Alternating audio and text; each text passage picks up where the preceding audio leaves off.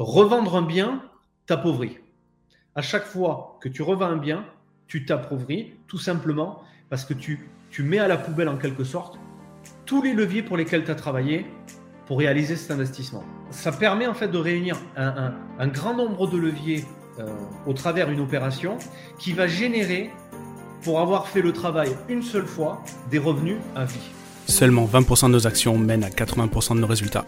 Je suis Gérald Faure, business advisor et investisseur. Chaque semaine dans ce podcast, j'accueille des personnalités aux résultats hors du commun. À travers ces interviews, je recherche les plus gros effets de levier qu'ils ont pu appliquer à leur business et à leur carrière. Que ce soit sur un plan personnel ou sur un plan professionnel, nos invités reviennent sur les raccourcis qu'ils ont pris pour scaler leur vie. Et je suis sûr que vous allez adorer. Salut David, comment tu vas? Salut Gérald, ça va très très bien et toi?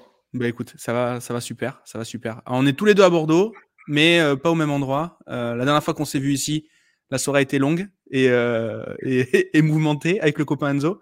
Euh, la première fois, on s'est rencontrés. Elle a duré un petit peu jusqu'au milieu de la nuit. Ouais. C'est ça, exactement. C'était un, un bon moment. On, s'est rencontrés sur, sur, sur, un moment déjà épique, donc, donc on était déjà. C'est ça, on a commencé très fort en fait, notre rencontre. C'est ça. On, on s'est rendu compte, alors avant de parler de, de, choses sérieuses, quand même, euh, j'ai acheté une voiture il y a euh, un petit moment, il y a 5-6 ans, qui avait appartenu à David. Donc vous vous rendez compte, en fait, le monde est petit, euh, Bordeaux est, Bordeaux est tout petit. Incroyable. Euh, ouais, ouais. Bon. Euh, est-ce que tu peux te présenter Je ne savais pas. Ouais, tu savais pas, non. C'est Rémi, hein, l'intermédiaire, un de mes potes, qui nous, avec, qui tu as vendu la voiture, qui me l'a revendue, etc. C'est ça. Qui, m'a dit ça. Est-ce que tu peux te présenter, donc à part vendre des voitures, qu'est-ce que, qu'est-ce que tu fais, David? Alors, ben, je m'appelle David De Villa, je suis, euh, euh, j'ai 44 ans euh, d'abord, pour situer un petit peu les choses. je suis investisseur immobilier depuis maintenant une quinzaine d'années. voilà, je me suis en fait, j'ai commencé à travailler après un bac plus 2 comme salarié, comme tout le monde. En fait, j'ai suivi ce que mes parents m'ont demandé de faire. Euh, bah, de bien travailler à l'école, d'essayer d'en de, d'en sortir avec un diplôme pour, euh, pour, euh, pour m'assurer un travail et pouvoir avoir un salaire et, subvenir à mes, besoins quand ils seront plus là. Donc, c'est ce que j'ai essayé de, de, faire, plus ou moins bien. Donc, suite à ça, ben, j'ai trouvé un job parce que la seule chose que, que, ben, que je savais, c'était qu'il fallait aller à l'école et puis trouver un travail derrière, en fait. Je ne savais pas qu'il y avait d'autres options que ça à l'époque. Aujourd'hui, bien évidemment, la vie m'a appris davantage de choses, mais euh, j'ai démarré comme ça, donc euh, je trouvais un premier job, j'étais salarié. Et, là, très très vite, je me suis aperçu des, euh, des limites du salariat par rapport aux attentes que moi j'avais de la vie. Donc, au, bout de, au bout de quatre ans, en fait, ben, j'ai vu que malgré ce qu'on m'avait dit, dans ma famille, en fait, on m'a toujours inculqué cette, cette notion de l'effort. Si jamais tu travailles dur, tu seras récompensé. Voilà, c'est cette fameuse équation. Et je me suis très vite aperçu qu'en fait, ce n'était pas le cas. Sur mes quatre premières années de, salariat, j'ai euh, travaillé très dur, je comptais pas mes heures. Le tout, c'était de prouver à, mon boss en fait ben, que, j'étais la bonne personne, que je faisais le, que qu'il me demandait de faire et que, je méritais en fait d'avoir cette progression euh, dans le travail. C'était euh, c'était comme ça que je voyais les choses à l'époque je me suis très vite aperçu qu'en fait, ça, ne fonctionnait pas. Euh, si je travaillais très dur, ben, c'était très bien. J'avais les félicitations en fait de, de l'entreprise, mais euh, euh je n'accédais pas à cette progression euh, et à cette évolution dans, dans le métier, dans, dans le poste et, et, et, au niveau du salaire également. Donc, au bout de quatre ans, je me suis dit bon, euh, ok, ça c'est là, je me suis trompé quoi. C'est pas la bonne voie, c'est pas comme ça que ça marche. Et ce qui est marrant, c'est que à cette époque-là, en fait, j'étais euh, commercial. J'étais commercial dans, dans le bâtiment. Euh, je vendais des produits du bâtiment à, des entreprises, des grosses comme à, des petites. Euh, donc j'étais sur la route, j'avais ma voiture, ma petite sacoche et j'allais vendre mes produits aux, artisans.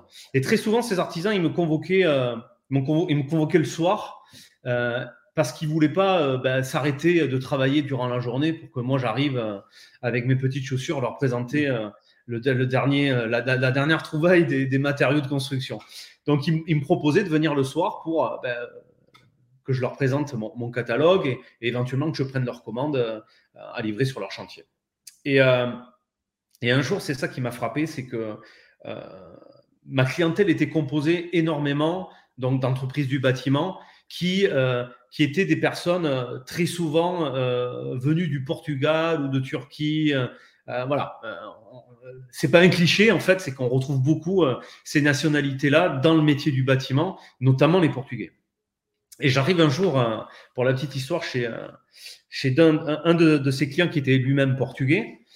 Et ce qui m'a fasciné chez, chez ce client-là, c'est que c'est une personne qui travaillait très dur, donc qui avait quitté son pays d'abord, premièrement, qui avait quitté son pays pour arriver dans un pays dans, lequel il ne maîtrisait pas du tout la langue. Donc il est arrivé en France sans parler euh, le français, et puis il s'est adapté. Il s'est adapté, il a réussi à créer euh, sa propre entreprise euh, du bâtiment, et il, a réussi à améliorer sa vie, mais fois 100 en fait par rapport à ce qu'il vivait, à ce qu'il vivait dans, son pays d'origine. Et cette personne-là parlait donc très mal le français, c'était un français mélangé de portugais. Et moi, ayant des, origines espagnoles, je je réussissais quand même assez bien à comprendre ce qu'il me disait. Et ce qui m'a fasciné, c'est que malgré que cette personne euh, soit dans un pays qui n'est pas le sien, qui parle très très mal la langue, euh, et qu'en plus de ça, il ne sache pratiquement pas écrire le français, il avait une, entreprise du bâtiment qui fonctionnait très bien. Et ce qui m'avait marqué en ayant fait ce constat-là, c'est que lorsqu'il a ouvert la porte de son garage, parce qu'il est allé me le montrer, ils sont, euh, très vivants, très joyeux, ces gens-là. Et, quand ils me convoquaient le soir pour, euh, que je leur présente mes, mes produits, ils m'accueillaient à l'apéro. Euh, on allait prendre l'apéro et discuter business en même temps. C'était très convivial. Et puis, on pouvait parler d'un peu de tout. Euh, et, ce client-là ben, me dit ben, Viens, je vais te montrer quelque chose. Et là, il m'ouvre sa porte de garage. Et dans son garage, il avait une Jaguar, une Mercedes et un quad. Donc, il avait, il avait une belle maison et il avait tout ça dans son garage. Donc, de, de, de, belles choses. Quoi. Et là, j'étais moi un petit peu estomaqué. Je me suis dit Waouh Moi qui suis, euh, qui, qui, qui suis né en France, j'ai fait des études, j'ai eu un diplôme, j'ai travaillé dur comme on, m'a dit de faire et je suis aujourd'hui dans un, dans un métier euh, qui, qui, me rapporte, ça me rapportait à l'époque, à ce moment-là, je devais gagner 1400, 1500 euros par mois. Tu hmm. avais quel âge là? Euh, Comment? Tu avais quel âge à peu près? Là, à ce moment-là, j'avais euh, j'avais 20 ans. C'était la période entre mes 20 et mes 24 ans en fait. Donc j'étais à 1500 euros par mois.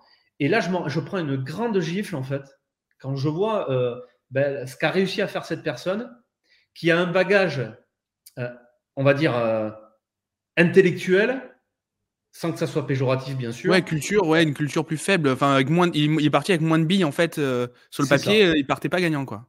Exactement. Et, vu le résultat qu'il avait et que, et que je pouvais constater, en fait, je me suis dit, mais j'ai certainement quelque chose de mieux à faire que ce que je suis en train de faire aujourd'hui. Hmm. Donc, au bout de quatre ans, j'ai arrêté, en fait, de, le salariat et j'ai lancé euh, une société, j'ai créé une société en fait de transport euh, avec un de mes collègues que j'ai embarqué avec moi. J'ai dit écoute, euh, on se fait avoir là, on bosse comme des malades. je rentrais chez moi, il était 21h, 22h des fois, tu vois, quand je sortais de l'apéro avec, avec mes clients pour leur vendre, pour leur vendre ma cam. Donc, je travaillais beaucoup et, le salaire ne ben, correspondait pas en fait au travail que je fournissais. Donc, un jour, j'ai embarqué un collègue, un collègue à moi. Je lui ai dit, écoute, on se fait avoir on va monter une boîte. Si, euh, si nos clients portugais qui n'ont qui ont pas de diplôme, qui euh, à peine savent parler français, qui ne savent, pas, qui savent même pas écrire, euh, y arrivent, il n'y a pas de raison que nous, on n'y arrive pas. Donc, euh, mmh. j'ai créé une société avec ce collègue, c'est une société en fait de transport dans, dans, le bâtiment. On faisait de la livraison de matériaux express parce que ça n'existait pas avant. donc, on a monté ça et puis ben, au bout d'un an, il a fallu constater de l'échec puisque j'ai euh, on s'est planté, en fait, ça n'a pas fonctionné, donc euh, il a fallu que, il a fallu qu'on arrête la société. Et moi, je suis revenu, ben, logiquement, euh, dans le salariat parce qu'il faut, faut, bien payer ses factures. Donc, il fallait que je bosse. J'avais pas trop de choix, donc je suis revenu dans le salariat, mais en fait, de, l'autre côté, en fait, de, la filière, c'est-à-dire mmh. que juste avant, je faisais de la vente aux artisans pour, pour un négoce de matériaux. Et je suis, en fait, quand je suis revenu dans le salariat après cet échec entrepreneurial, j'ai intégré en fait l'industrie du bâtiment. Donc là, j'étais commercial, mais euh, mes produits, je les vendais cette fois-ci à mon ancien employeur, qui était les négoces de matériaux.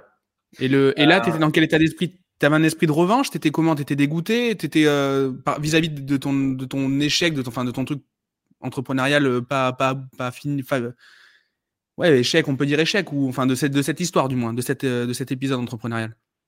Alors, tous les, tous les échecs, forcément, sont décevants, mais pas décevants au point de me dire euh, bon, ça marchera jamais pour moi. Quoi.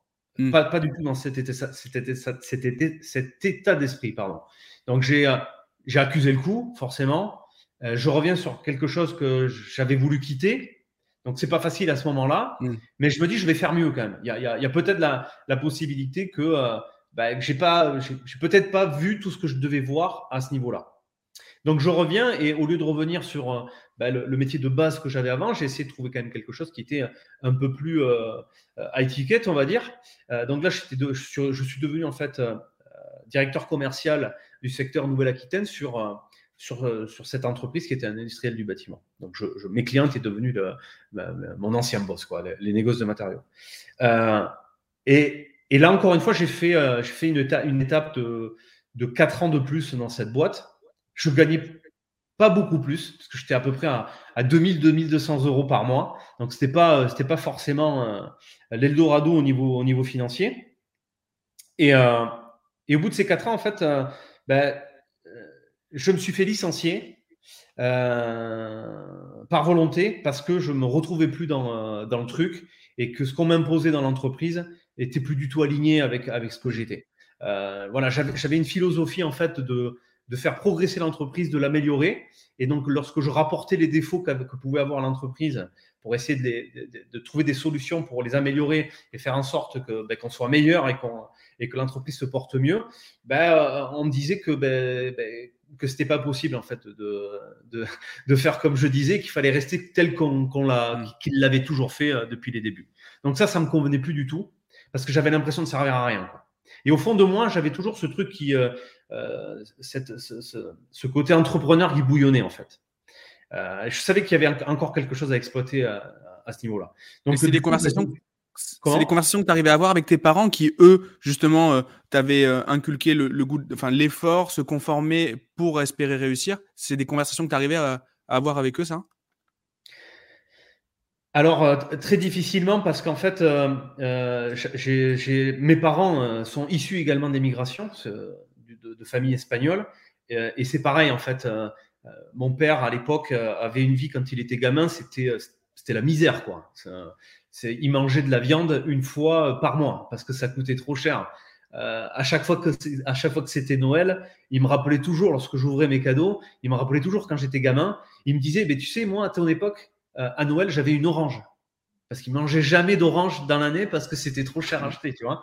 Donc euh, là aussi, eux, si tu veux, par par l'évolution qu'ils ont eue, ils ont connu une évolution qui est, qui, qui est x100 quoi.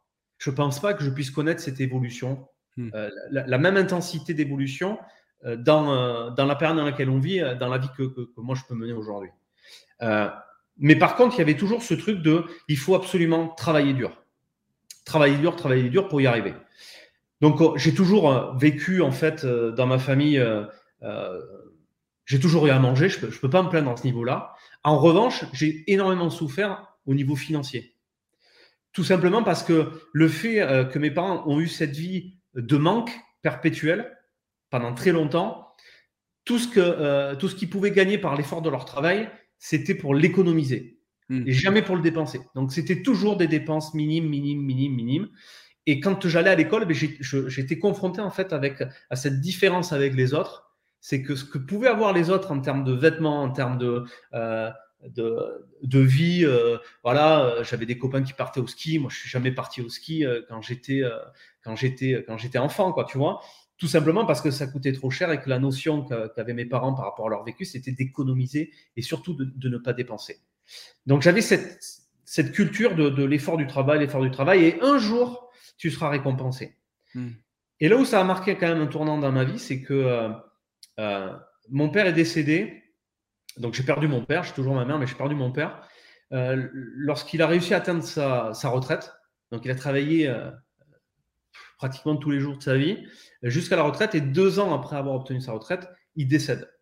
Hmm. Et là, ça, ça, a été une, une grosse gifle que j'ai pris et une grande leçon de vie euh, qui m'a fait constater qu'en fait, eh ben, la croyance de mon père n'était pas la bonne. C'est-à-dire que travailler dur toute sa vie pour, un jour pouvoir espérer profiter de sa retraite, c'est parce que c'était ça le plan en fait pour lui. Hein. C'était vraiment de, commencer à prendre son repos pendant la retraite et profiter de, ses enfants, ses petits-enfants, euh, parce qu'il avait justement économisé, qu'il avait un peu d'argent de côté, qu'il allait pouvoir profiter de la retraite. Seulement, la, vérité de la vie, la vie de rattraper, et, et ça s'est pas du tout passé comme ça. Donc là, je me suis dit, ben, j'ai compris que c'est pas ça en fait euh, la solution. La, bonne réponse, c'est pas celle-là. Et là, je me suis efforcé de, ben, de trouver une solution pour éviter d'en arriver au même constat que, que, mon père. Et à, ce moment-là, en fait, eh bien, euh, juste avant en fait de, d'être licencié de, de, mon second job de salarié, j'achète un terrain. Et là, c'est marrant, tu vas comprendre un petit peu l'état d'esprit de, dans lequel j'ai pu vivre. C'est que un jour, eh bien, ce que je pouvais voir autour de moi, tous ces artisans qui, euh, malgré leur, euh, leur bagage diminué par rapport au mien, euh, avaient une réussite qui était plutôt, plutôt sympathique, je, me suis, je me suis mis un jour à, à me dire, ben, il faut que, faut que je fasse quelque chose. Il faut que j'arrête de rester sur la même route que tout le monde et de mm. suivre le même chemin que tout le monde suit. parce que je vois qu'au bout, c'est, ce, ce n'est qu'une impasse en fait. Euh, avoir un diplôme, euh, trouver un job de salarié, bosser toute ta vie, attendre ta retraite et espérer, euh, profiter de ta retraite, c'est, pour moi, c'est aujourd'hui, c'est, une totale impasse, mm. c'est une arnaque du, système et du monde, du monde actuel, tu vois. Donc, je me suis rendu compte de ça et, là, je me suis, absolument, je me suis dit, il faut absolument que je trouve une solution pour, pour faire autre chose. Et autre chose que j'ai oublié de dire, c'est que le, gars, en fait, cet artisan qui m'ouvre son garage et qui me montre ses, qui me montre ses voitures, euh, à l'époque, j'étais jeune, j'adore les, j'adore les voitures, et, j'étais, euh, voilà, j'avais les yeux qui brillaient. Mais à côté de ça, ce qui m'avait également révélé, c'est qu'il possédait une dizaine de maisons individuelles qu'il avait construites lui-même et qu'il avait mis en location. Hmm. Et ça, ça m'a vraiment, ça m'a, ça m'a mis, euh, ça m'a mis le feu dans le cerveau. Quoi. J'ai dit, il a, il, a, il a quand même 15 maisons, il a un garage avec de belles voitures dedans. Il y a, il y a, il y a, moyen que moi je puisse faire la même chose que lui. Ouais, il y avait une belle. Il y avait de beaux objets de valeur euh, de, de, de, de, démonstration comme les véhicules, mais il y avait vraiment des belles fondations euh, avec ses, actifs immobiliers et, et, ses rentes aussi de loyer. Exactement, exactement. Et, et, là, je me suis dit, il y, a, il y a forcément quelque chose. J'ai la possibilité en fait de, de faire quelque chose de beaucoup mieux que de simplement avoir une carrière dans, une entreprise, quoi, au vu de ce constat. Et, euh, à ce moment-là, donc, je décide d'acheter un, terrain. Je décide d'acheter un terrain pour plusieurs raisons. La première, c'est celle que je viens d'expliquer. La deuxième, c'est parce que j'arrive à, mes 30 ans, en fait, et autour de moi, euh, la plupart de mes amis, euh, moi j'étais célibataire à l'époque, mais la plupart des amis étaient soit en couple, certains avaient déjà des enfants, et ils avaient acheté leur maison, ils avaient leur résidence principale, etc. Et moi, j'étais le seul encore à, à être euh, célibataire, célibataire endurci et, locataire d'un appartement euh, au Bousca, une commune à côté de Bordeaux. Euh, et à ce moment-là, eh ben, je me décide d'acheter un terrain. Donc, je cherche. Et puis, alors là, tu vois, je me pose zéro question. J'arrête de me poser des questions, si tu veux. Je prends Internet, je regarde les annonces, je trouve le premier terrain qui me plaît, je vais voir le vendeur. Le vendeur se pointe, il me dit, ben voilà, le terrain, il est là, l'environnement me plaît, il me dit, c'est tel prix, je négocie, même pas je, dis, je dis au, vendeur, ben, je vous l'achète. Euh, donc on signe un papier comme quoi on est d'accord sur le prix, etc. Et, pour prendre dans les, dans les prochains jours un, rendez-vous chez le notaire pour faire la, signature du sous-sein. Et là, je rentre chez moi, je rentre chez mes parents, en fait, pas chez moi, mais chez mes parents. Euh, il, faisait nuit, c'était un hiver, donc euh, il faisait déjà nuit quand, quand j'arrive chez mes parents. Il y a mon père qui est dans son fauteuil. Et là, j'annonce, ben, je viens d'acheter un terrain. Donc la réaction à laquelle moi je m'attendais, c'était waouh, génial, etc., super, tout ça. Pas du tout. La réaction que j'ai eue, ça a été oh mon Dieu, mais t'es complètement fou, tu fais les choses sur des coups de tête, tu vas te planter, tu vas perdre de l'argent, etc., etc. Donc là, ça, là, ça, m'a fait un petit peu mal et j'ai eu bah, mon ego en fait qui s'est mis en action et, et je me suis totalement interdit en fait de me louper sur ce projet-là ça a été une interdiction totale. Et tu vas rigoler parce que je le fais en fait sans avoir aucune connaissance dans l'immobilier. C'est-à-dire je ne sais pas du tout comment ça marche. Mes amis m'ont dit, ben, euh, quand on est devenu propriétaire de notre maison, ça a été super simple. Hein. On, a, trouvé un terrain, on est allé voir la banque, elle nous a fait un crédit. On a pu payer euh, la construction de la maison avec ce crédit. Boum, voilà, on est dedans, on est en train de voir l'apéro maintenant. pour, eux, c'était aussi simple que, ça. Et moi, je l'ai perçu de cette façon-là, en fait. Et là, ben, je, j'achète ce terrain et moi, je fonctionne exactement comme je l'ai compris. C'est-à-dire, ben, je, je, choisis ce terrain, je vais voir mon banquier, je travaille, je vais demander un crédit, il va me prêter l'argent et puis je vais faire ma maison. L'histoire, elle est réglée, quoi. Sauf que ça s'est pas du tout passé comme ça parce qu'il y avait plein de notions ben, que je maîtrisais pas à l'époque, que je connaissais pas. Euh, et, et, lorsque je me présente chez mon banquier, je suis tout content parce que je suis en train de, de, de, finaliser. Euh, tu le vis, quoi. Ouais, ouais c'est ça. Lui, ce rêve, quoi. ouais. Exactement. Et là, mon banquier, en fait, eh ben, il regarde mon projet, il lève la tête, il me dit Mais euh, je suis désolé, monsieur, mais euh, c'est totalement impossible. On ne peut pas vous prêter d'argent pour faire ce projet. Vous ne gagnez pas assez d'argent. Euh, un crédit de ce montant-là, vous ne pourrez pas l'assumer, etc., etc. Les notions de taux d'endettement, hein, etc. Que je ne, que j'ignorais totalement. Donc là, je prends encore une fois, je prends encore une grosse claque parce que je m'attendais pas du tout à ça. Par contre, je, je, je suis dans son bureau et, et je, lui, je lui explique au banquier, je lui dis, je comprends pas. Moi, j'ai des gens autour de moi, ils sont devenus propriétaires, ils ont fait exactement ce que je suis en train de faire et ils ont obtenu un crédit. Pourquoi? Moi, je ne l'ai pas obtenu. Et je ne partirai pas de votre bureau tant que j'aurais pas compris ça. Hmm. Donc, il m'explique en fait cette histoire de taux d'endettement, la, la, mensualité par rapport à ce que je gagne, etc., etc., la règle, la règle d'un banquier pour prêter de l'argent. Et il me dit, euh, avant que je reparte de son bureau, il me dit, euh, ce qui serait bien, c'est que parce que vous avez un profil qui est, euh, qui est tout à fait finançable, il n'y a pas de problème, vous travaillez, vous n'avez pas de charge, vous pourriez très facilement eh bien, acheter un T3, par exemple. Si vous achetez un T3, ça serait déjà pas mal. Vous habitez aujourd'hui dans un T2, donc vous passez quand même au niveau supérieur hein, en devenant propriétaire, c'est bien. Donc, je sors de son bureau. Évidemment, sa, solution ne me, me, plaît pas du tout, hein, parce qu'encore une fois, je me suis interdit de me louper là-dessus. Et, euh, et, je repars chez moi et là, je, pendant, pendant 15 jours, je dors pas, en fait. Je dors pas et je me repasse en boucle l'entretien que j'ai eu avec, euh, avec mon banquier. Et je me dis, c'est pas possible, c'est pas possible, c'est pas possible. Et à un moment donné, il y a un truc que je comprends.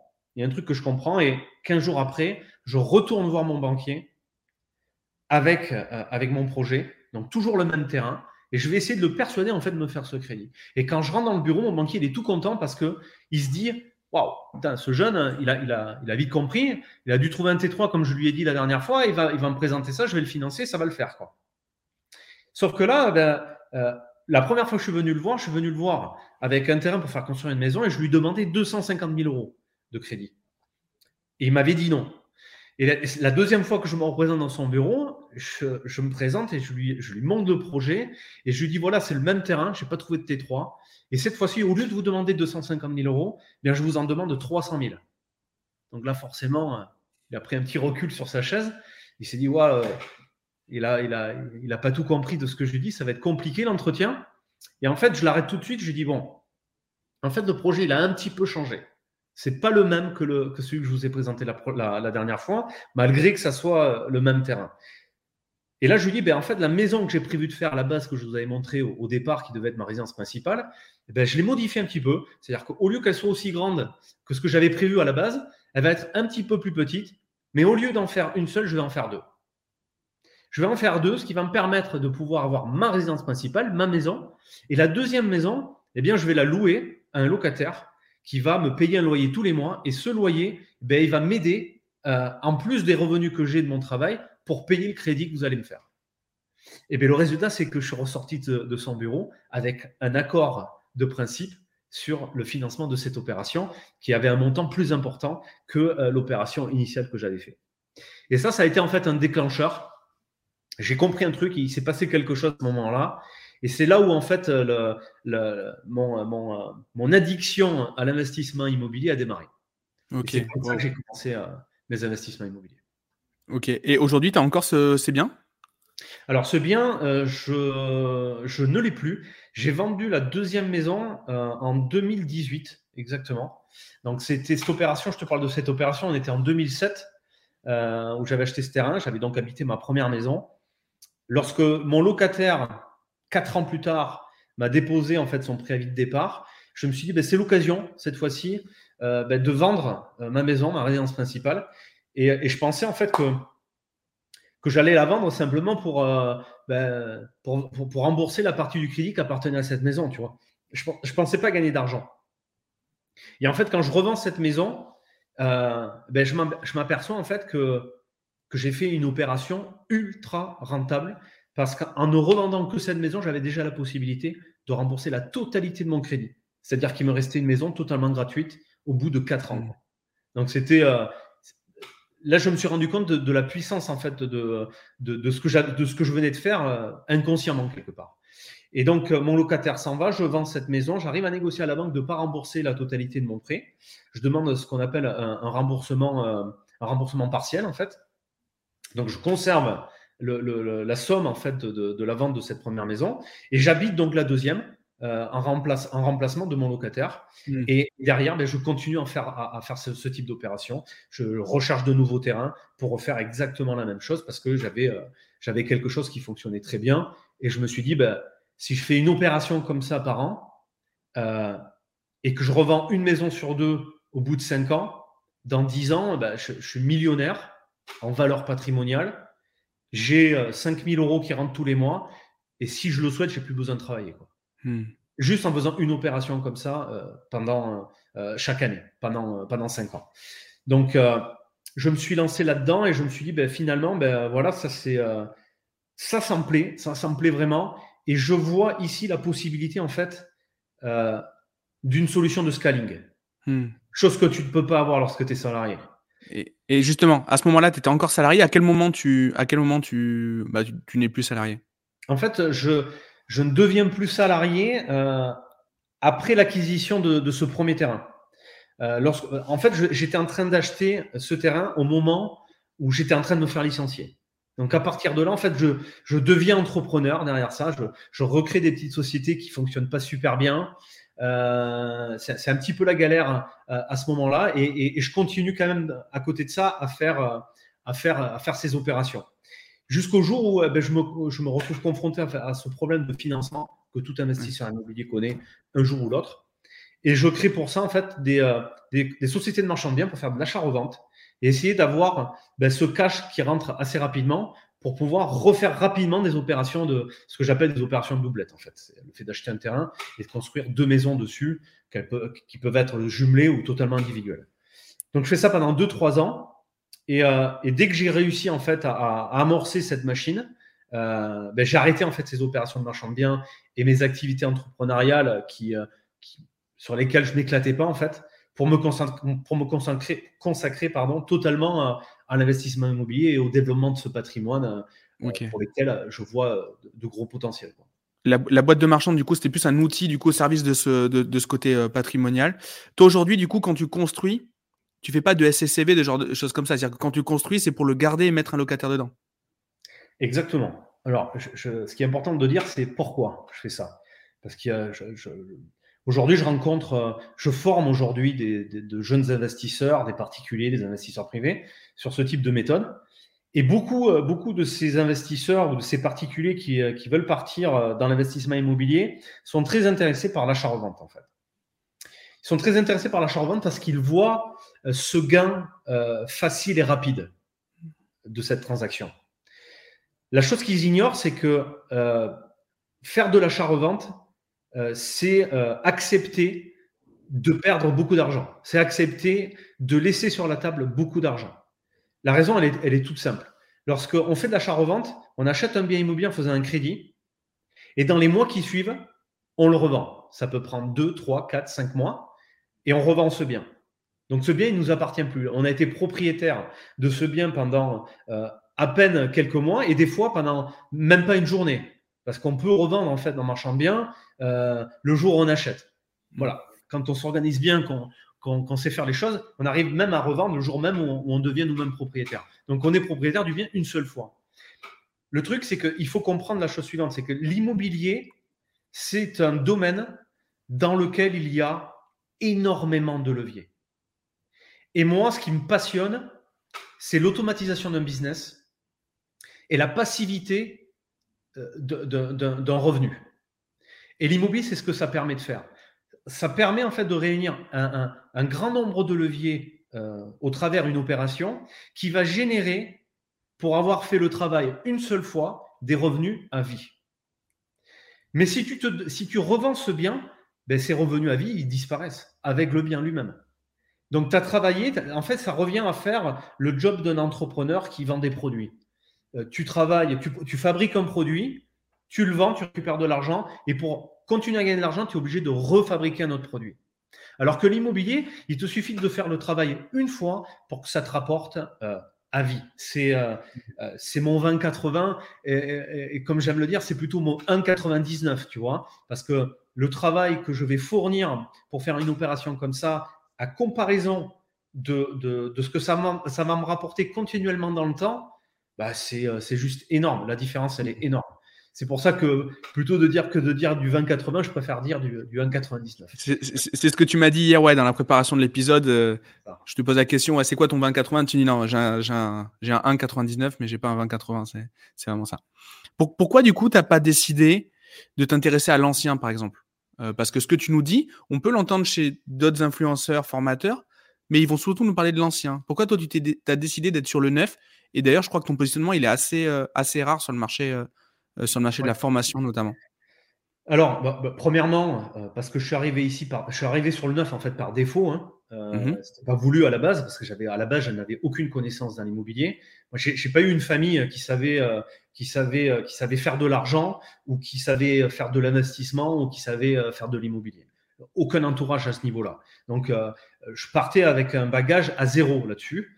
Euh, et je suis arrivé donc euh, sur le neuf par défaut, tout simplement parce que j'avais envie euh, de devenir propriétaire, comme beaucoup de Français d'ailleurs. Hein. le rêve numéro un des Français, c'est de devenir propriétaire de leur résidence principale, et notamment d'une maison individuelle. Et d'ailleurs, comme je le disais tout à l'heure, tous mes amis autour de moi étaient devenus propriétaires de leur maison. Donc j'ai voulu faire exactement la même chose que tout le monde en fait, à la base. j'ai commencé en fait dans l'investissement dans le neuf par erreur. Je suis arrivé dans le neuf par erreur. J'ai voulu faire une maison et c'est parce qu'en fait, je me suis planté. C'est parce qu'en fait, je ne savais pas que je ne pouvais pas le faire, en fait, que j'ai réussi à faire ça. Parce que la première fois que je suis allé voir mon banquier, comme je te l'ai dit tout à l'heure, il m'a refusé mon prêt tout simplement parce que ben, j'étais inconscient en fait sur, euh, euh, sur, euh, sur la chose du, fait que je c'était impossible pour moi en fait de faire cette opération. Aujourd'hui, avec la connaissance que j'ai et avec le recul, si je reviens en arrière, euh, jamais je l'aurais fait ça. Jamais je l'aurais fait parce que j'aurais su que je ne pouvais pas mm. obtenir de crédit pour faire cette opération dans l'état actuel des choses à, l'époque. L'insouciance a du bon. Hein. Comment? L'insouciance a du bon parce que du coup, tu découvres ce business-là et aujourd'hui, ta vie, c'est plus la même. Exactement. En fait, j'ai réussi à faire ça tout simplement parce que je ne savais pas que je ne pouvais pas le faire. C'est euh, un peu paradoxal, quoi. Mais le fait de, de ne pas m'avoir posé de questions, et d'avoir foncé tête baissée, ben, ça m'a permis en fait de, de, déclencher quelque chose, de trouver. T'es pas le premier à le dire. Hein. T'es pas le premier à le dire à, ce micro. Euh, Aline aussi, euh, Bartoli, qui, était, qui est passée tout au début dans le podcast, euh, dit pareil. Elle, a démarré son business de consulting et de formation, mais dans, dans l'univers, dans l'océan rouge le plus rouge possible, quoi. Et, et, au final, aujourd'hui, ben, c'est c'est peut-être la, celle qui fait le plus de volume dans, son, dans sa niche. Et c'est son insouciance qui lui a permis en fait d'avoir de démarrer, de mettre le pied à l'étrier, hein, clairement. Ouais, des, fois il faut arrêter de se poser des questions.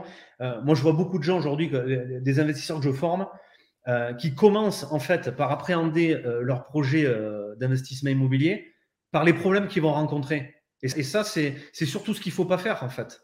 un problème, il faut, il faut s'y attarder, il faut le considérer pour, pour le résoudre lorsqu'il se présente.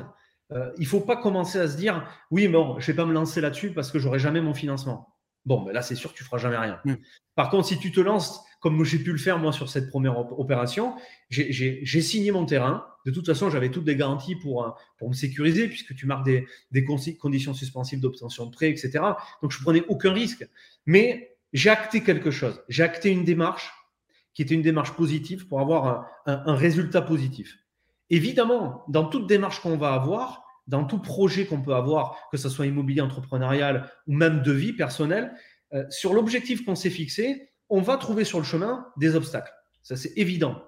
Mais si tu commences à, passer, euh, à penser aux obstacles avant de penser aux résultats que tu vas obtenir, tu n'as aucune chance d'y arriver, en fait. Donc, il faut, il faut vraiment, il faut vraiment se, se, mettre le focus sur euh, le résultat que tu vas obtenir, avancer dans les étapes de ce projet-là pour obtenir ce résultat. Et lorsque tu arrives à te confronter à un problème, ben, tu, euh, tu travailles sur ce problème-là pour, pour y trouver une solution. C'est exact, exactement ce que j'ai fait lors de cette première opération.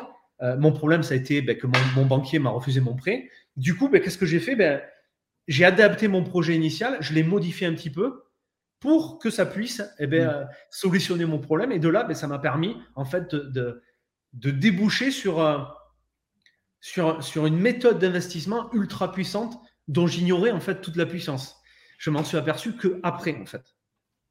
C'est, ça fait écho à plein de choses qu'on sait, qu'on a déjà entendu sur le, sur le podcast faut se lancer en fait. Faut y aller. Dans tous les cas, vaut mieux faut que ça soit fait plutôt que parfait, hein, ça c'est clair. Et, euh, le, ouais, non, on en parle beaucoup dans le lancement des business en ligne, mais là pour l'immobilier, du coup, c'est la première fois qu'on l'aborde. Euh, alors c'est pas la première fois qu'on aborde l'immobilier, mais qu'on aborde ce point-là. Et je peux que dire, euh, je peux que dire oui. Mon premier investissement, bah, à 19 ans, au final, c'était un truc catastrophique, mais c'est pas grave. Ça a été le premier. Euh, et ensuite, il y en a eu d'autres euh, d'autres qui ont suivi. Et, euh, et donc voilà. Et, et, du coup, pourquoi plus le neuf que le que, que l'ancien? Alors, j'allais y venir. L'ancien, en fait, j'en ai fait parce que une fois que j'ai fait cette opération, je me suis évidemment beaucoup intéressé à l'immobilier. J'ai regardé ce qui se faisait dans l'immobilier. J'ai commencé à, à, fréquenter en fait des gens qui faisaient de l'immobilier parce que parce qu'il n'y avait pas de solution en fait pour apprendre différemment. Il n'y a, a, aucune école qui t'apprend à investir dans l'immobilier. Mmh. Et, à, cette époque-là, sur Internet, il y, avait, zéro information. Il n'y avait pas de formation en ligne pour se former euh, ni quoi que ce soit. Donc, ce que j'ai cherché à faire, c'est à, ben, savoir qui, euh, euh, dans, mon entourage, dans ma région proche, pouvait faire de l'immobilier pour pouvoir échanger, en fait, et, connaître d'autres solutions. Parce que moi, j'en avais trouvé une, mais peut-être qu'il, qu'il pouvait y en avoir d'autres, et même peut-être même de meilleures solutions que la mienne. Donc, j'ai regardé un petit peu ce qui se faisait. Et j'ai remarqué plusieurs choses.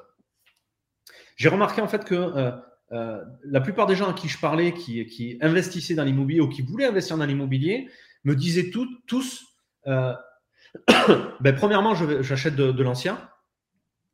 Et quand je leur demandais, mais pourquoi tu achètes de l'ancien? La réponse qu'on me donnait, c'est ben, ben, c'est parce que c'est comme ça que tout le monde fait. Je dis ok, alors c'est parce que tout le monde fait ça que, que c'est mieux. Bon, je n'étais pas persuadé du truc. La deuxième chose, c'est que tout le monde voulait investir dans l'immobilier en faisant une SCI. Et là encore, même réponse. Quand je leur demandais pourquoi tu veux faire une SCI pour investir dans l'immobilier? Parce que moi, quand j'ai fait mon opération, je l'ai faite en nom propre, la première. Hein. Je ne l'ai pas faite en SCI ou euh, euh, je l'ai faite en, mon nom propre. Et ils me répondaient tous donc en SCI. Et quand je leur posais cette, toujours, la même question, pourquoi? Pourquoi une SCI, pas autre chose? Ben, Ils me répondaient tous, oui, parce que je connais quelqu'un euh, qui investit dans l'immobilier, il investit en SCI. Mais ça, c'est pas une bonne réponse, quoi. C'est, euh, faut, il faut qu'il y ait une bonne raison euh, euh, stratégique, de rentabilité, de fiscalité. Il faut qu'il y ait, faut qu'il y ait des, des raisons tangibles derrière pour pouvoir faire. Oui, il faut recontextualiser le truc, quoi. Ou, d'une autre, d'une autre forme, quoi. donc, je me suis intéressé à ça et puis j'ai vu des, j'ai vu des investisseurs qui étaient super contents de leur investissement dans l'ancien. notamment dans Bordeaux, parce que comme tu l'as dit tout à l'heure, on est sur Bordeaux. Donc je m'y, je m'y suis intéressé et j'ai commencé à acheter de l'ancien. J'ai acheté de l'ancien, j'ai encore d'ailleurs des, euh, des, biens dans l'ancien. J'ai euh, j'ai des studios, euh, j'ai des studios et un T3 euh, que, j'ai toujours dans l'ancien. J'ai fait de la location courte durée, j'ai fait de, de, la coloc. Euh, j'ai également acheté de l'ancien quand je faisais de, du marchand bien. D'ailleurs, quand je faisais du marchand bien, c'était principalement de, du bâti ancien en fait que, mm. que je redivisais avec la parcelle qu'il y avait avec, etc. Donc j'ai fait de l'ancien. J'ai fait pas mal de méthodes parce que je me suis dit au début, j'ai réussi à faire, à faire quelque chose qui, a super bien marché la première fois.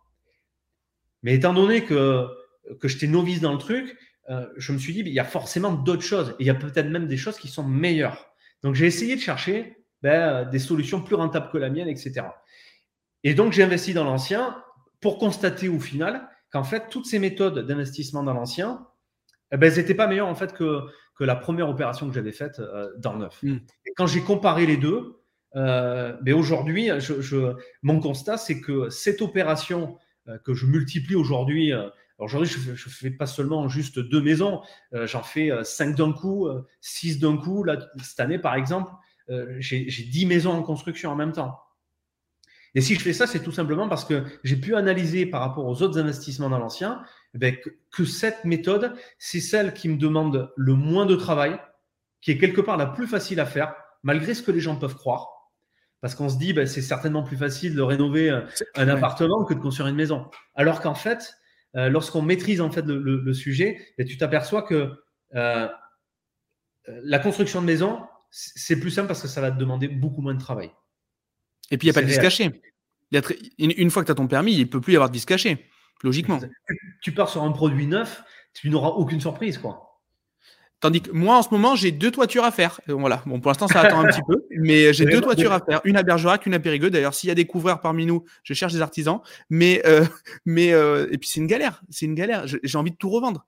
J'ai envie soit d'y mettre le feu, soit de le revendre. J'espère que l'assureur ne regardera pas cet épisode, mais c'est incroyable. on s'emmerde royalement sur l'ancien.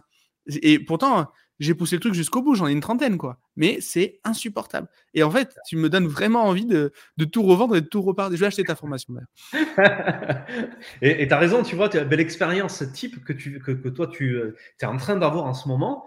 C'est l'expérience que vont rencontrer tous les investisseurs de l'ancien. Parce qu'en fait, au départ, quand ils commencent à investir dans l'ancien, ils se disent c'est facile, il, il suffit juste de trouver un bien, il est déjà fait, c'est rapide, c'est juste le temps de l'acheter, on le rénove euh, avec deux petits travaux, on remplace, on remplace le sol, on met un peu de peinture, et puis c'est terminé. Mais ce qu'ils oublient de, ce qu'ils oublient en fait dans l'opération, c'est que derrière le, produit il est ancien, donc il va falloir le maintenir en état. Et tu peux avoir au bout d'un an ou deux ans, mais par exemple une toiture qui claque, et une toiture qui claque, euh, ça coûte de l'argent, quoi. Voilà. Et, c'est galère, comme tu le dis, encore une fois, tu as raison, et, je retrouve en fait euh, cet aspect-là euh, de, la gestion d'un produit ancien. C'est galère parce que tu vas devoir te débrouiller tout seul, à trouver tes artisans, à faire les travaux, à suivre les travaux, à coordonner les différents corps d'État s'il faut faire intervenir les corps d'État. C'est du travail. Or, dans le neuf, tu fais ton opération, c'est neuf, tu es tranquille pendant 10 ans, et en plus, tu es couvert jusqu'ici de garantie que tu n'as pas en fait dans l'ancien. Donc non seulement c'est pour moi aujourd'hui beaucoup plus rentable de partir sur. Alors évidemment, il faut le faire avec stratégie. Hein.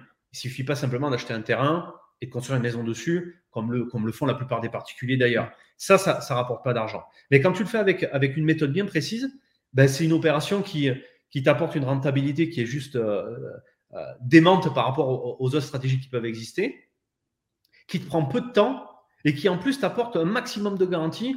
Pour moi, je dors en fait sur mes euh, sur mes deux oreilles. J'ai pas besoin de m'inquiéter sur. Euh, ce qui me prend du temps aujourd'hui, c'est mes biens anciens. Comme je te disais, j'ai encore des appartements. J'en ai un là. Euh, j'ai eu un dégât des eaux à cause de la de la de la copropriété justement, qui n'a pas entretenu les canalisations. J'ai toute la merde qui est remontée dans, dans l'appartement. Voilà, c'est une galère. Enfin, il faut faut faire appel aux copropriétaires pour la réunion. C'est une galère. Hmm. Au moins, là, avec mes maisons, je suis le seul propriétaire. Je suis le seul, le, seul maître à bord. C'est moi qui décide pour tout.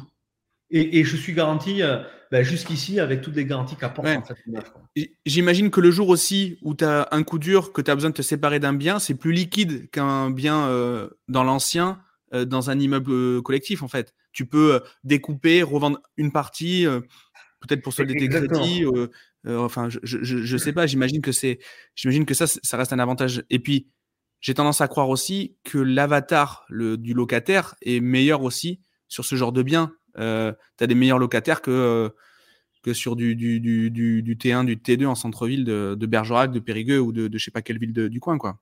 Exactement. Je, je vais te raconter une histoire. j'ai, un ami, en fait, qui a voulu se lancer dans, dans l'investissement immobilier également. C'est un entrepreneur qui a une grosse boîte euh, euh, sur Bordeaux. Et euh, quand il s'est lancé là-dedans, donc il m'a demandé, il m'a demandé, ça m'intéresse ce que tu fais, David. Qu'est-ce que tu peux m'en parler, etc. Et puis il a vu d'autres personnes. Et ces autres personnes, en fait, lui ont parlé de l'investissement dans l'ancien avec des rentabilités qui fait briller les yeux, tu vois, des rentabilités à 12-15%. Et finalement, il se dirige, vers, cette, vers cette solution. Donc, je n'ai pas été super vendeur, tu vois, je n'ai pas été très bon vendeur sur ce coup. Euh, et il part sur cette solution, il achète en fait un immeuble à Périgueux. Tu parlais de Périgueux, Bergerac, il achète un immeuble à Périgueux. Cet immeuble, euh, il était composé, je crois, de 6 ou 7 appartements, et ça lui rapportait 12% de renta. Et lui, il n'avait regardé que ça. Il s'est dit 12% de renta, waouh, c'est génial. C'est top, 12% de renta. J'achète ça, je mets en location, terminé, je continue mon petit business de mon côté, ça va rouler tout seul. Le problème, c'est que au bout de six mois, il vient me voir, il me dit euh, Bon, David, comment tu fais là tes maisons exactement? Tu peux me réexpliquer la méthode? J'ai dit Mais tu n'avais pas acheté euh, un immeuble? Il me dit Si, si, ouais, oui, euh, l'immeuble à Périgueux là. Il me dit m'en parle pas. Je le revends. Je dis, ah bon, pourquoi? Euh, Tu, m'avais dit que tu avais une super renta et tout dessus. Il me dit, ah oui, 12% de renta. Mais alors, les locataires de l'immeuble, une vraie catastrophe. J'en ai déjà deux qui ne payent pas leur loyer depuis trois mois. J'en ai deux qui ne payent pas leur, loyer depuis trois mois. J'ai des travaux à faire tout le temps dedans. Il y a toujours un truc qui ne va pas. Euh, un, truc qui, l'électricité qui tombe en panne, il faut faire le réseau électrique, il faut reprendre la colonne, l'eau, la toiture, euh, les fenêtres. Enfin, il y, avait toujours un truc, quoi. Donc il dit, ça me prend, ça me prend la tête, ça me demande beaucoup trop de travail, et, en plus, ben, les 12% que j'avais à la base, ben, je les ai plus en fait. Je les ai plus du tout même. Je, suis en train de perdre de l'argent parce que j'ai deux locataires qui me payent pas. Et le résultat de ça, le constat de ça, c'est que euh, Périgueux, un immeuble à 12%, donc là c'est le cas de Périgueux, mais ça pourrait être n'importe quelle autre région un peu reculée en France. Qu'est-ce qui va se passer lorsqu'on fait de l'achat d'anciens avec de grosses rentabilités comme ça? Déjà, première notion qu'il faut connaître, c'est que une grosse rentabilité, on l'obtient tout simplement parce que le prix d'achat de ton bien n'est pas très éloigné du montant des loyers que tu, que tu appliques. Ça, c'est la première chose. C'est pour ça qu'on a une rentabilité importante. Achète un appartement au centre de Bordeaux ou à Cannes, par exemple, eh bien, tu vas avoir une rentabilité, ou à Paris, tu vas avoir une rentabilité de 1,5, de 3%. Pourquoi? C'est pas parce que c'est pas rentable, c'est tout simplement parce que le prix d'acquisition de ton bien, la valorisation de ton bien est très, très, très éloigné du, montant euh, du loyer que tu vas appliquer par rapport au prix du, euh, marché du loyer euh, dans, la ville. C'est pour ça que tu obtiens un, petit résultat en termes de pourcentage. Donc, ce pourcentage, en fait, il faut surtout pas euh, s'attarder dessus parce que c'est pas ça qui est important dans un investissement immobilier. C'est ce que ça te rapporte un argent euh, trébuchant, si je puis dire. Et donc, euh, dans, son cas, lui, ben, il, perdait de l'argent. Voilà. Et c'est ce qu'on va retrouver en fait avec ce type de biens qui sont des biens un, peu, éloignés de, des grandes métropoles où il y a de l'activité. On va, on va se retrouver avec des biens qui coûtent pas cher et du coup avec des loyers qui coûtent pas cher non plus puisqu'on a toujours ce rapport de trois fois le loyer en termes de revenus pour pouvoir louer un locataire. Mais si tu loues, euh, si tu achètes un bien à 20 000 euros, par exemple, ça existe, hein, tu peux acheter des, euh, des, appartements, un studio à 20 000 euros. Il y a des, euh, des, petits villages en France, tu vas, tu vas trouver ça sans problème. Le truc, c'est que tu vas louer ça combien? 250 euros par mois? 250 euros, si on fait la multiplication, 250 fois 3, on va arriver à un peu moins de 900 euros. Ben, c'est qui qui, qui qui, va louer ça? C'est une personne qui a un revenu euh, du SMIC ou inférieur, ou à peu près du SMIC. C'est-à-dire qu'il va très facilement être en difficulté à la, même à, la moindre mm. problématique dans sa vie. Sa voiture tombe en panne, il va réparer sa voiture et pour la réparer, il va pas te payer ton loyer parce qu'il peut pas le faire tout simplement. Il a pas les ça. Mm. Or que quand moi je loue une maison, ben, je loue des maisons 1200, 1300 euros. Ça veut dire que en face, j'ai des gens qui gagnent au minimum 3005 qui ont de l'épargne, qui ont un certain niveau euh, social. La plupart du temps, c'est même des couples, donc ils travaillent tous les deux. Donc s'ils ont un problème de voiture, ben, ils vont pouvoir l'assumer, euh, leur, problème de voiture, et payer des frais de réparation sans avoir à, ne pas payer leur, leur, loyer. Donc moi, mes loyers, ils sont payés. J'ai beaucoup moins de problèmes avec mes locataires. J'ai des biens qui sont neufs, donc on m'appelle pratiquement jamais j'ai pas de j'ai pas de souci de ben j'ai euh, euh, j'ai soit un dégât des eaux soit une toiture euh, qui fuit. J'ai pas ce genre de problème parce que c'est neuf. Et que de toute façon j'ai toutes les garanties. Si jamais il devait y avoir un problème il suffit que je prenne mon téléphone j'active la garantie on vient réparer ça me coûte rien. Mmh. donc le confort que ça d'investir dans une maison neuve et, et, et, en plus avec le rapport que que ça peut avoir en termes de rentabilité mais général et je parle pas de pourcentage parce que tu as compris maintenant que mm. c'est pas ça qui est important. On peut très vite se faire avoir par un bien qui fait 12%, comme mon pote qui a acheté euh, un, immeuble à Périgueux, il s'est bah, dégoûté en fait. Hein. Euh, et, son immeuble, au bout de six mois, il l'a revendu. quoi. Donc il n'a pas gagné d'argent sur son opération, alors qu'à la base, sur le papier, ça devait être l'Eldorado. Voilà. Ok, non mais c'est euh, pour cette raison clair et... que je n'investis euh, je n'investis plus dans l'ancien et que je mets euh, tout mon focus sur sur le neuf parce que bah, j'ai vu ce que ça donnait dans l'ancien, j'ai vu ce que ça donnait dans le neuf et voilà il y a, y, a, y a, pas photo quoi au niveau du résultat.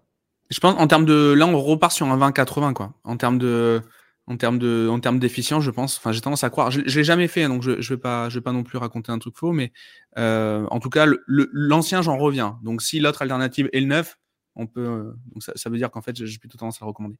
Non, c'est euh, bah, très clair. si donc pour toi, le, l'erreur que tu aurais pu faire dans ta carrière pro ou dans tes investissements, la plus rentable, ça aurait été quoi à part cette histoire de, premier financement? Est-ce qu'il y a, est-ce qu'il y a une erreur, euh, ça sera peut-être bah, du coup d'avoir acheté cet ancien ou je sais pas, qui t'a permis en fait d'avoir, euh, de dire, de prendre une décision euh, genre plus jamais quoi Est-ce que, tu as, rencontré déjà ce cas de figure? Si, alors une erreur, je sais pas si c'est une erreur, mais en tout cas euh, on peut dire que c'est un échec. Euh, euh, c'est mon expérience salariale. la deuxième fois que la deuxième fois où, je reviens dans, mon, dans, un, job de salarié, je me fais licencier de cette entreprise. Et ça, ça a été une chance en fait. Parce que grâce à ce licenciement, si j'avais pas été licencié, ça se trouve, je serais resté dans cette boîte, j'en sais rien. Mais le fait que j'ai été licencié, je suis reparti tout de suite derrière dans, un objectif entrepreneurial. Et ça m'a permis de me lancer là-dedans et de me dire, OK, euh, bah, de toute façon, aujourd'hui, j'ai plus le choix, puisque euh, j'ai plus de travail, il faut que je fasse quelque chose. Je me suis lancé dans l'entrepreneuriat et je me suis mis à, à développer vraiment sérieusement euh, l'investissement immobilier comme, comme un professionnel. Aujourd'hui, comment toi tu continues à progresser? C'est quoi tes leviers d'apprentissage? Alors, Comment je continue à progresser euh, Comme je disais tout à l'heure, dans l'investissement immobilier en particulier, on est tous soumis en fait au financement. On ne peut pas acheter un bien immobilier euh, comme ça en sortant euh, l'argent de, sa poche. Ça coûte tellement cher qu'on est, on est obligé de, pour ça de, céder d'un financement, qui est une bonne chose parce que ça fait partie également des leviers de, l'immobilier. Contrairement à la bourse, où là, même s'il y a des solutions en bourse, mais en, en principe, en bourse, tu es obligé de mettre ton cash.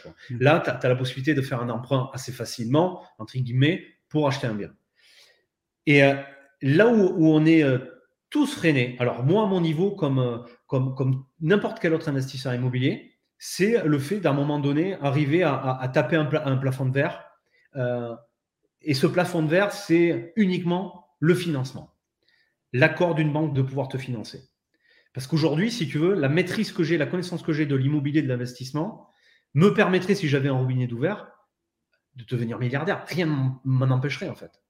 Rien m'en empêcherait. C'est pour ça, d'ailleurs, qu'aux États-Unis, beaucoup d'investisseurs immobiliers deviennent multimillionnaires. On voit des jeunes de, de, 28, 30 ans avoir 300 millions de patrimoine.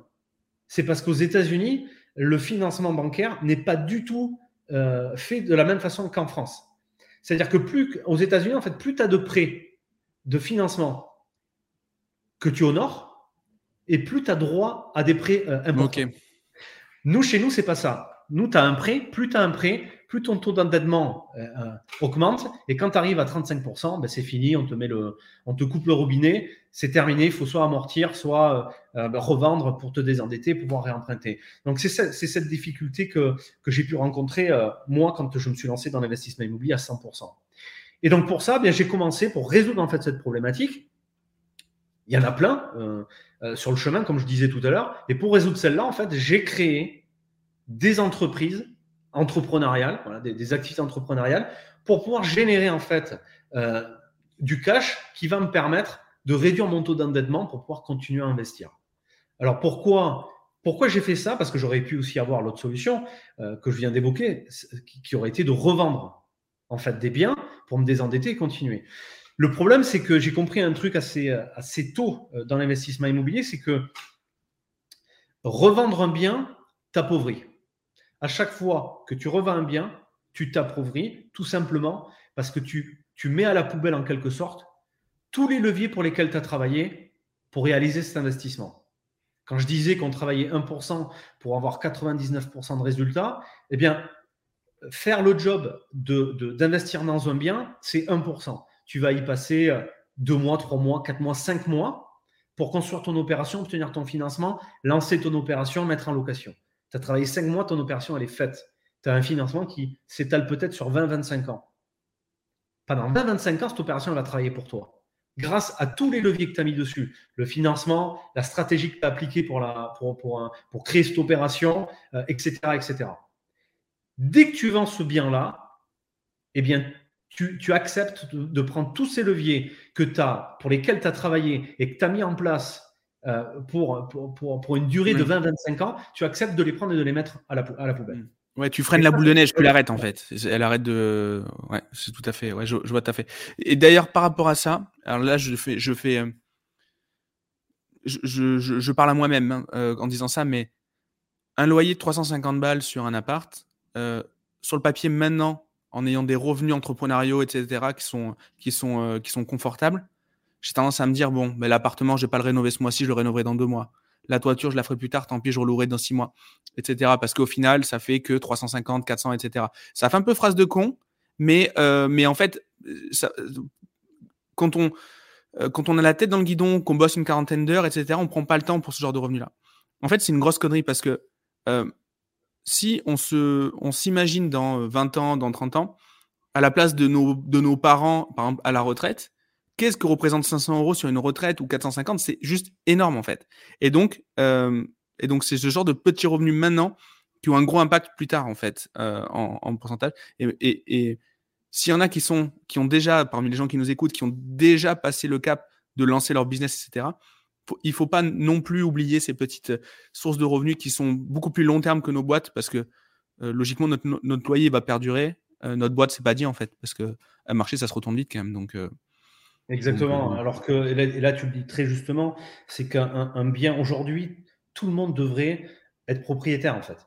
C'est, euh, il faudrait, faudrait pas, faudrait pas faire comme euh, beaucoup de beaucoup de Français qui, qui souhaitent rester locataires parce qu'ils ont peur de devenir propriétaire et de faire un crédit à la banque. Mais il faut surtout pas faire ça. Il faut, il faut, devenir propriétaire parce que comme tu l'as dit justement, au bout de 20 ans, ton crédit il est payé, c'est fini, c'est terminé.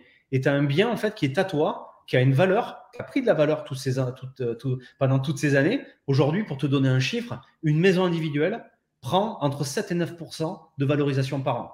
Juste ça. Donc imagine-toi au bout de 20 ans, 25 ans, ce que ça peut valoir. Et, surtout ben, que ça va te générer un revenu tous les mois. Donc tu auras ta retraite, si elle existe encore euh, pour nous, quand on y arrivera, euh, tu auras ta retraite plus ce revenu qui provient d'un bien qui est totalement payé si tu l'as si acheté euh, assez tôt. Donc, ouais, c'est de l'argent qui, qui, devient passif, quoi, quelque part. Hein. C'est très clair.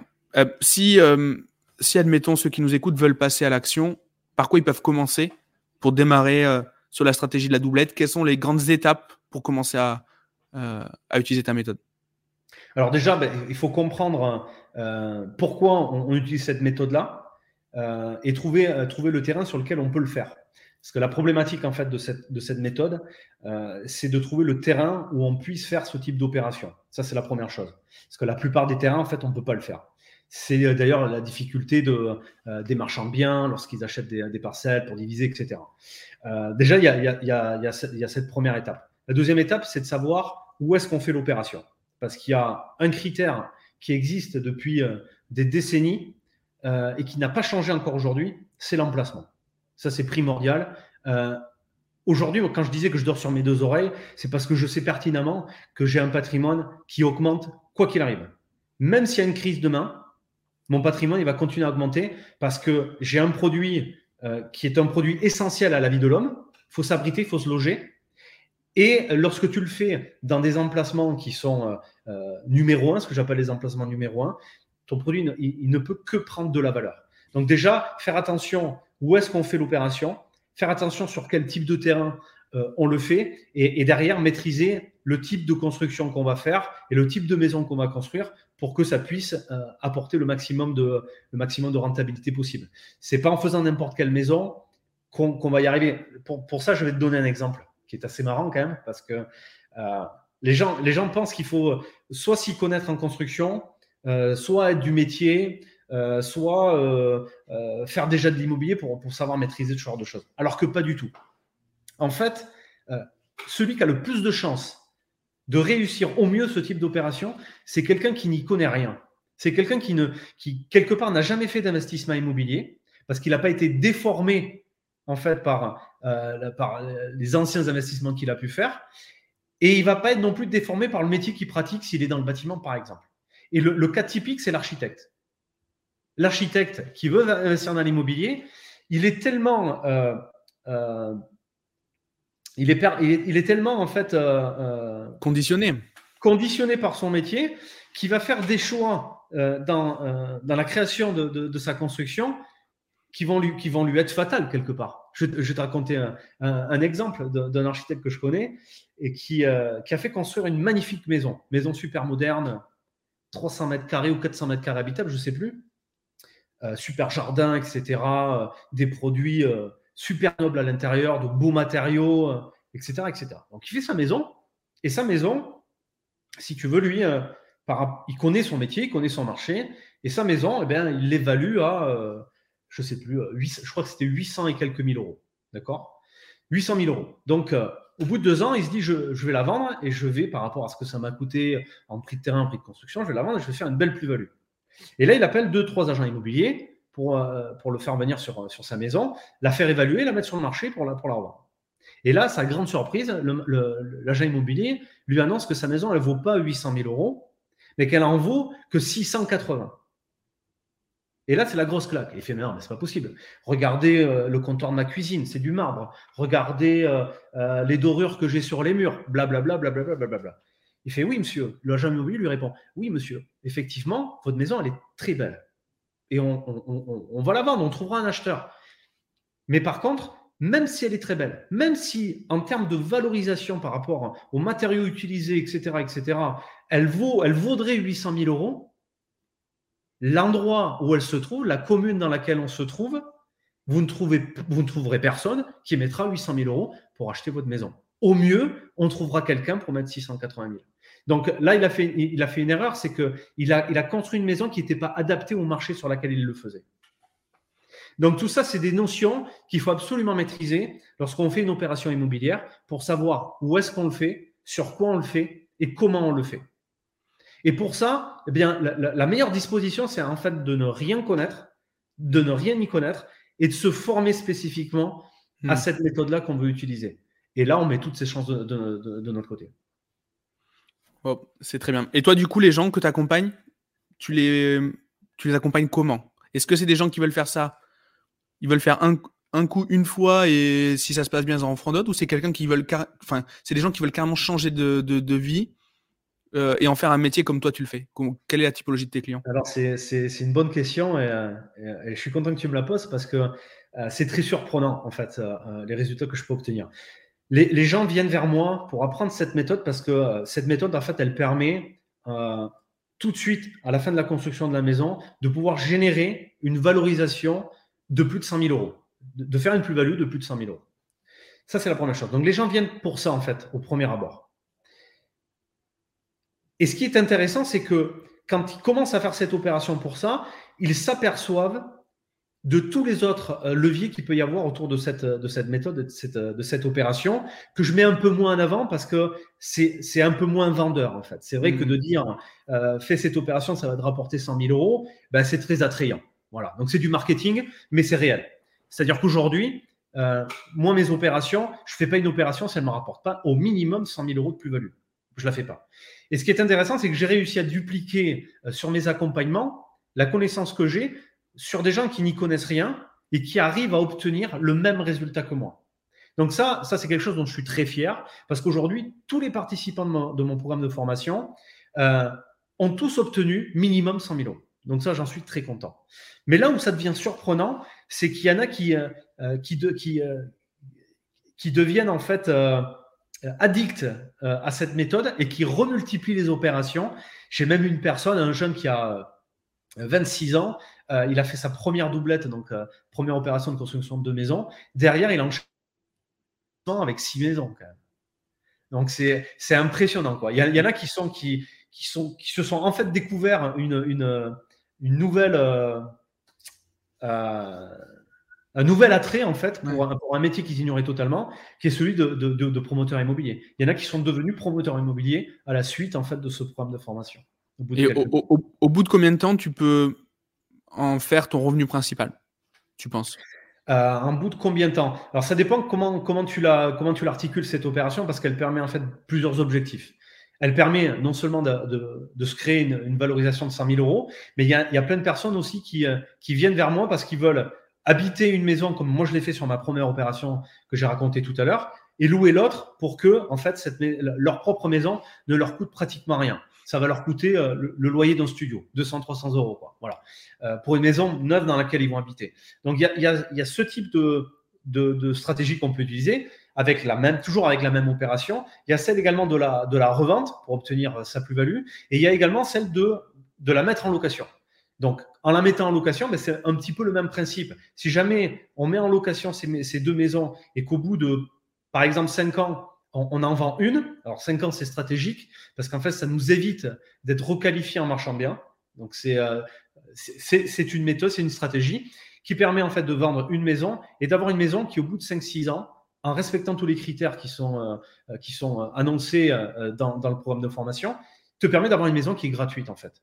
Et une maison qui est gratuite, elle te rapporte 1200, 1500 euros euh, par mois. Et si tu fais cette opération, si tu la multiplies tous les ans, ben tu peux, euh, au bout de 5 ans, tu peux arriver euh, très, très facilement à avoir 5000 euros de revenus par mois. Mais ça, ce n'est pas, pas ça le plus intéressant. C'est surtout que tu obtiens un patrimoine totalement désendetté sur lequel tu n'as plus de crédit du tout et qui a une valorisation de peut-être un million d'euros. Ouais, donc en faisant ça, en fait, en plus, en revendant, du coup, on repasse un endettement à zéro, on peut recommencer, etc., etc. Donc, euh, ok, d'accord, je vois très bien. C'est euh, très clair. Merci, euh, merci beaucoup en tout cas. J'ai des petites questions que je pose à la fin de l'épisode. Alors, c'est des questions un peu, qui peuvent paraître un petit peu rigolotes, mais si admettons, tu décidais de, maîtriser une compétence, un savoir-faire, ce que tu veux, mais en un claquement de doigts. C'est-à-dire que voilà, tu claques doigts, tu maîtrises ce truc-là. Qu'est-ce que ça pourrait être Euh, alors ça, ça va. Alors ça n'a rien à voir en fait avec. Euh, C'est pas grave. Avec ni avec le business. Euh, j'adorerais être un, excellent orateur. Je suis. Pas mal déjà. je suis. merci. je suis absolument ébloui en fait lorsque j'entends certains speakers expliquer des choses extrêmement compliquées avec une façon ultra simple dont tout le monde que tout le monde peut comprendre et, quand ça arrive et que je suis devant euh, ce genre de, ce genre de, speaker, d'orateur, en fait, ça, ça, procure un vrai plaisir, quoi. Tu vois, de ressortir de la salle euh, en ayant écouté quelqu'un qui t'a énormément inspiré, qui t'a fait comprendre des choses qui te paraissaient euh, incompréhensibles. Tu ressors, de, tu ressors de là avec un sourire comme ça. Et ce que j'aimerais, c'est ça, en fait. C'est de pouvoir être un excellent orateur pour ben, inspirer, inspirer les gens, en fait, et que, et que les gens ressortent de là, après m'avoir écouté avec, avec un sourire jusqu'ici et qu'ils soient euh, super, euh, et qu'ils aient passé un moment super agréable à m'écouter parler. Ça, mmh. c'est ce que j'aimerais faire en, un claquant de doigts. Ouais, donc tu es vraiment dans le, dans la, le perfectionnement parce que du coup, tu parles quand même mieux que la moyenne. Donc, c'est donc déjà dans le, dans le. Tu veux aller. Euh, ok. Et ça, ça a des ambitions derrière. Tu veux. C'est quelque chose que tu veux, que tu veux utiliser? Genre, ça fait partie de la vision d'arriver à, à peut-être monter sur une scène ou, être... Voilà, tu voudrais l'utiliser d'une manière ou d'une autre? Alors, ça ça, ça, fait pas partie d'une vision, mais euh, euh, parce que de la scène, j'en ai déjà fait sur des, sur des conférences IMO. Euh, j'ai déjà organisé, par exemple, une conférence immobilier sur, sur Bordeaux. Mais mais je suis loin de me trouver bon en fait sur scène. C'est, euh, pour ça que, que j'aimerais pouvoir maîtriser cet art, parce que pour moi c'est un véritable art en fait de pouvoir parler euh, de façon à l'aise, très claire, et que les gens tout de suite accrochent. Tu, sais le truc où tu as quelqu'un qui te parle, et, au bout de cinq minutes tu as décroché, tu es en train de penser à mm. autre chose. Tu, tu, l'écoutes plus parce que tu le fais pas exprès, mais en fait tu n'as pas été captivé. Mais, par contre, quand tu as quelqu'un qui te parle et que pendant une heure, tu l'as pas lâché, tu n'as pas lâché un seul mot de, ce qu'il a prononcé, je trouve ça absolument fabuleux. Mais ça, c'est juste en fait pour, euh, euh, pour un plaisir personnel, un développement personnel, mm. mais, pas pour en faire quelque chose, euh, pas pour en faire un métier ou un business, tu vois. C'est vraiment pour. C'est pour ça que moi j'ai développé le, le podcast qu'on a lancé cette année. Parce qu'en fait, dans mes objectifs personnels du début d'année, c'était d'améliorer mon élocution. Je trouvais que bah, on, s'est rencontrés et tout. J'ai, pas, je suis pas du tout timide comme mec. Je peux, je, suis souvent à faire le con, à, etc. Mais dès que je me mettais devant un micro, bah, j'étais, j'étais euh, liquide. Je me dis, c'est quand même très proche du ridicule. Bon, mais le meilleur, le meilleur moyen de le faire, c'est de, enfin, de, l'améliorer, ça va être de, le faire et donc de pousser le truc, euh, de pousser le truc. Donc, euh, ça joint l'utile à l'agréable parce qu'il fallait qu'on produise du contenu, mais, mais au départ, c'était, c'était vraiment que pour ça, quoi. Donc, donc j'essaie de m'améliorer. Soyez tolérants, les auditeurs. Bah, t'es pas, pas, mal non plus quand même, toi. Tu te débrouilles plutôt bien déjà. Déjà, j'ai plus peur. J'ai plus peur. C'est déjà pas mal. Maintenant, il faut, maintenant, il faut que ça devienne. mon gros problème, c'est que je réfléchis en parlant, et donc forcément, bah, c'est pas, c'est pas forcément, c'est pas forcément le mieux pour préparer ce qu'on raconte. Ok, c'est top. Et, et, du coup, dernière question. Si sur une fenêtre de 24 heures, tu pouvais te réincarner dans ce que tu veux, t'as pas de limite, qu'est-ce que ça pourrait être? Mais juste pour 24 heures, la seule contrainte. Euh, ça peut être n'importe quoi N'importe quoi. c'est compliqué comme question. J'y ai jamais réfléchi en fait. Euh, J'ai vraiment jamais réfléchi. Euh, euh, je sais pas, un, acteur de cinéma. Un acteur de cinéma de film d'action. ouais, t'as une idée en particulier ou? Non, non, non, ça me vient juste comme ça. Euh, J'ai jamais réfléchi pour être, pour être très honnête, mais euh, euh, ouais, pourquoi pas ça Ça pourrait, ça pourrait peut-être me faire kiffer, tu vois. Un acteur qui pourrait, enfin, un rôle qui pourrait rouler en Aston, par exemple? Ça, ça, ça, ça, serait, ça serait un rôle qui me collerait parfaitement à la peau. Ok, ok. Ce petit côté James Bond euh, caché chez David, euh, ok, très bien. Pas de problème, on, le note. D'ailleurs, il y a bientôt le, le, nouveau qui sort, j'ai hâte de le voir. Ok. Histoire de choisir quelle nouvelle voiture, quelle nouvelle montre tu vas, tu vas, tu vas acheter d'ici quelques années, c'est ça? C'est ça. Et euh, ok, ok, c'est top. Si on veut suivre ton travail, se renseigner sur ton programme, etc., est-ce que tu as des liens à nous partager? On les mettra en description, bien sûr. Mais est-ce que ouais, alors, il y a plusieurs solutions. Il y a mon site internet, daviddevilla.com. Euh, on peut me contacter euh, soit par le, formulaire de contact du site, soit, soit directement avec l'adresse mail info.daviddevilla.com. Et après, pour tous ceux qui souhaitent voir un petit peu plus euh, en détail ce dont j'ai parlé en, termes d'opération doublette, il y a ma chaîne YouTube où ils peuvent, peuvent avoir du contenu gratuitement et où, je, donne pas mal de choses déjà. Ok, bah c'est top. Merci beaucoup David en tout cas. très inspirant. Euh, j'ai envie de, tout revendre et de, partir sur du neuf. Euh, non, franchement, franchement, je trouve ça, je trouve ça vraiment top. Franchement, c'est hyper bien le positionnement. Les formations sur l'immobilier, les métiers de l'immobilier sur YouTube, sur la formation, c'est un océan rouge. Toi, tu le prends différemment et, euh, je trouve ça et je trouve ça vraiment bien. C'est vraiment cool. Et, c'est top, c'est top, c'est top. Merci pour d'avoir accepté l'invitation.